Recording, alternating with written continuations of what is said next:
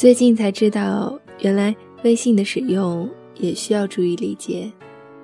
大家普遍对一种人很反感，就是发微信不回，结果你居然在发朋友圈。你明明看到了我的微信，你却故意不回。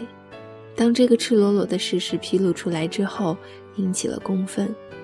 即便敷衍，也麻烦用点心吧。那么光明正大发朋友圈，仿佛在说我就是故意不回你。当我们喜欢一个人的时候，不再是问你的手机号码是多少，你的 QQ 是多少，而是说。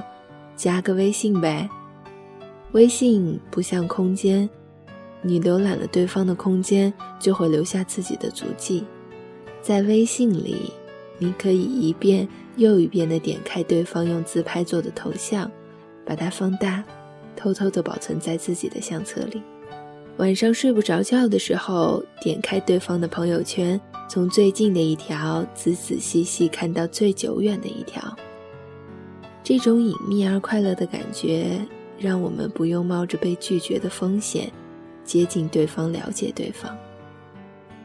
只需要一个微信，就能参与到你的过去，把你分享在朋友圈的歌设置为单曲循环，去图书馆借一本你看过的书，找到那句你发在朋友圈深有感触的话，把它抄在笔记本上。想你的时候，就拿出来默默咀嚼。我懂你，尽管我们在现实生活中没有什么交流，但是你发的每一条朋友圈，让我觉得你就是对的人。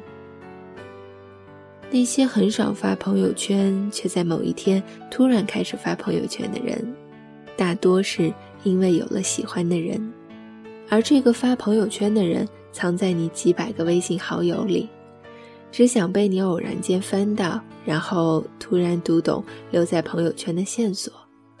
对于其他人而言，这只是一条生活记录，但在发之前已经被删减、更改，在心里暗自琢磨了无数次，因为这是条密道，只给你留下了暗号。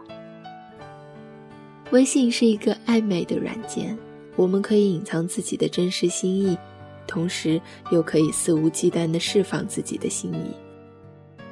微信最残酷美妙的地方在于，如果愿意，我们可以一直自欺欺人下去，忐忐忑忑发出一条微信，在等待回复的几十秒甚至几分钟里，脑子里幻想了无数种可能。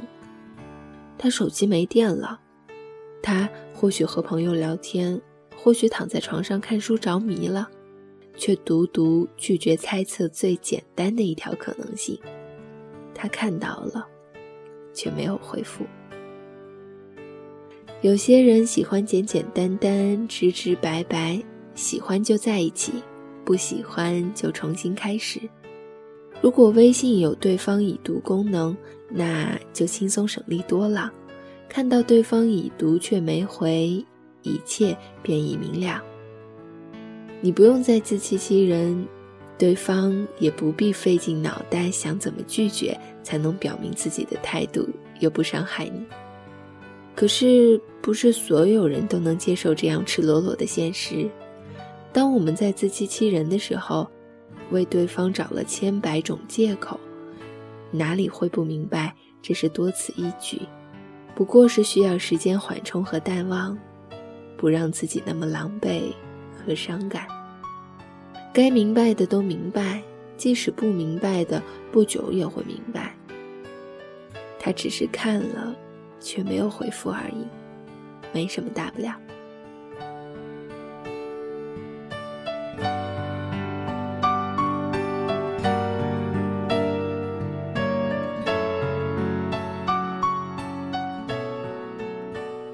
以上就是本期节目的全部内容。这里是 FM 七八五八四幺，我是小鱼，我们下期节目再见。